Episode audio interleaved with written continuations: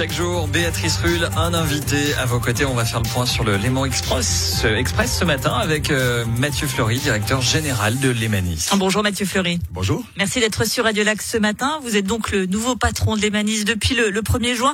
Votre prédécesseur a dû faire face à des grèves du personnel français, des soucis techniques, une pandémie. Vous êtes tranquille. Tous les plâtres ont été essuyés finalement. Je touche du bois et je lui suis extrêmement reconnaissant hein, d'avoir assumé cette période. C'est pas pour ça qu'il est parti. On va non, préciser quand même. Non, non, non, non, non. Je lui souhaite le meilleur dans, ses, dans, ses, dans, son nouveau projet qui concerne aussi Genève, un projet important. Euh, mais euh, vraiment, c'est incroyable comme euh, comme série noire. Euh, c'est peu commun. Alors évidemment, la pandémie mondiale, mais ensuite le projet lui-même a, a, a, quand même subi beaucoup de, de revers. Mais en même temps, il faut juste rappeler qu'on est sur un projet d'une ambition incroyable binational, donc des deux mondes, deux pays, trois cantons, euh, deux systèmes ferroviaires complètement différents qui n'étaient pas prévus pour travailler ensemble, deux équipes de mécaniciens, deux matériels. Euh, quelque part, on a eu beaucoup de problèmes, c'est vrai, mais en même temps, c'est la naissance d'un projet mammouth euh, qui va révolutionner euh, Genève. Donc, voilà, je, je, suis euh, vraiment euh, navré pour ceux qui ont, qui ont subi les conséquences, les, nos clients avant tout, mais euh, mais pour un projet d'une telle envergure, des problèmes de des maladies de jeunesse, c'est assez habituel. Quelques plâtres donc tout de même comme la pénurie de mécaniciens suisses. Comment cela est-il possible quasiment deux ans après la mise en service du Léman Express qu'il y ait encore une pénurie de mécaniciens? C'est la Alors, vous, vous, le savez sans doute, c'est un problème de planification. Donc, euh, ça n'avait pas été prévu quelque part. Mais deux ans, Mathieu Floris, ça, ça nous sent quand même le temps de résorber ce problème. Alors, il y a eu la découverte du problème. Euh, notre patron a déclaré hein, qu'il avait honte de ce, de ce, parce que pour une entreprise, ne pas pouvoir euh, faire sa tâche de base, c'est quand même le, le, plus terrible qui puisse arriver. Mais concrètement, on, on peut pas les inventer, on doit les former. Donc le délai dont vous parlez, c'est un délai de formation. Donc euh, les, les, volets arrivent euh, mois après mois, et on, on, on me dit qu'en octobre, euh, une volée importante arrive et que justement, on pourra espérer vraiment une vraiment une fin des problèmes avec assez de mécaniciens. Le, la réponse à votre question, la durée est liée à la formation des mécaniciens. Le Express qui est censé favoriser la mobilité douce, nous sommes d'accord?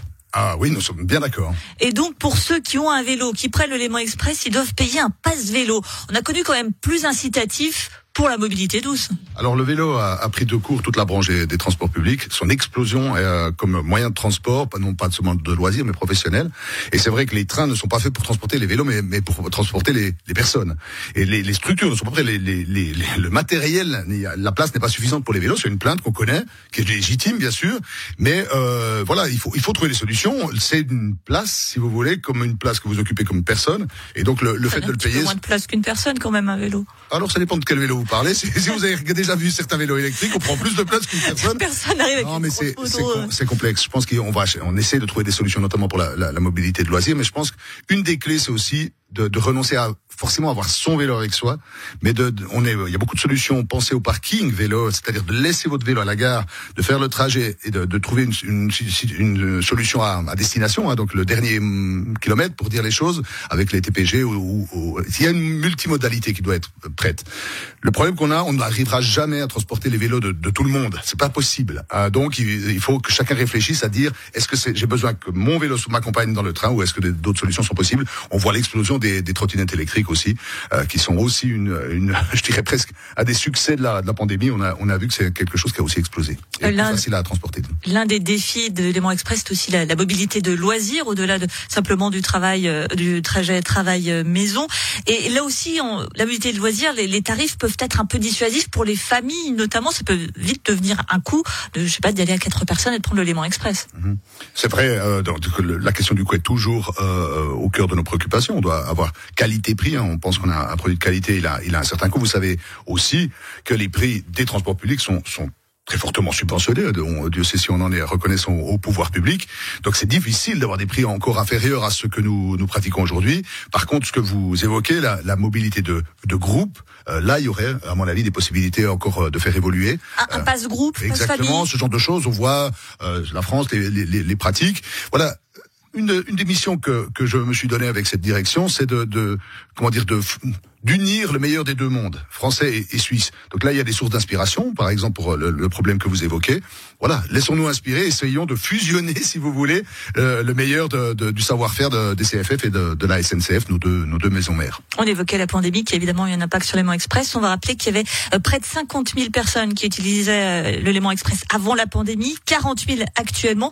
L'argent ne tombe pas du ciel. Est-ce qu'on doit s'attendre à une hausse de tarifs pour combler les projections qui étaient faites et qui n'étaient d'ailleurs même en dessous de ce qui aurait pu être le cas alors euh, non, en tout cas je n'espère pas. Je, je serai le premier d'une hausse. Non, non, non, non. Écoutez, euh, non, euh, simplement les 50 000 que vous évoquez sont un objectif à moyen terme. On a eu l'immense plaisir, hein, mon prédécesseur en l'occurrence, euh, d'avoir dès janvier, février 2020, donc les deux premiers mois après le lancement, on a atteint le chiffre du moyen terme à court terme. Donc on a été à l'objectif.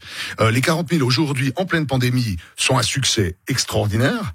et donc non, non, on n'est pas à dire. Aujourd'hui on est à 45 000 à peu près. Hein, voilà alors c'est plutôt l'objectif à, à, court terme. Mais nous, le problème que nous n'avons aucun recul. Nous n'avons pas de, de, de, réalité. On n'a encore jamais vécu une année normale. Vous l'avez souligné.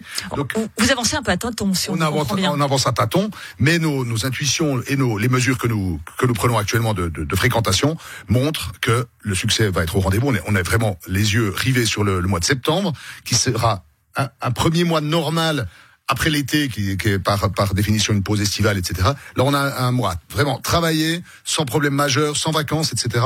On verra, on verra ce qui se passe. Donc pas d'augmentation de tarifs Non, euh, non, non, non. Il n'y a absolument pas de, de projet d'augmentation de tarifs dans les dans les tiroirs, pas du tout. Merci beaucoup, Mathieu Fleury, directeur général de l'Emanis, d'avoir été sur Radio Lac ce matin. Mon plaisir.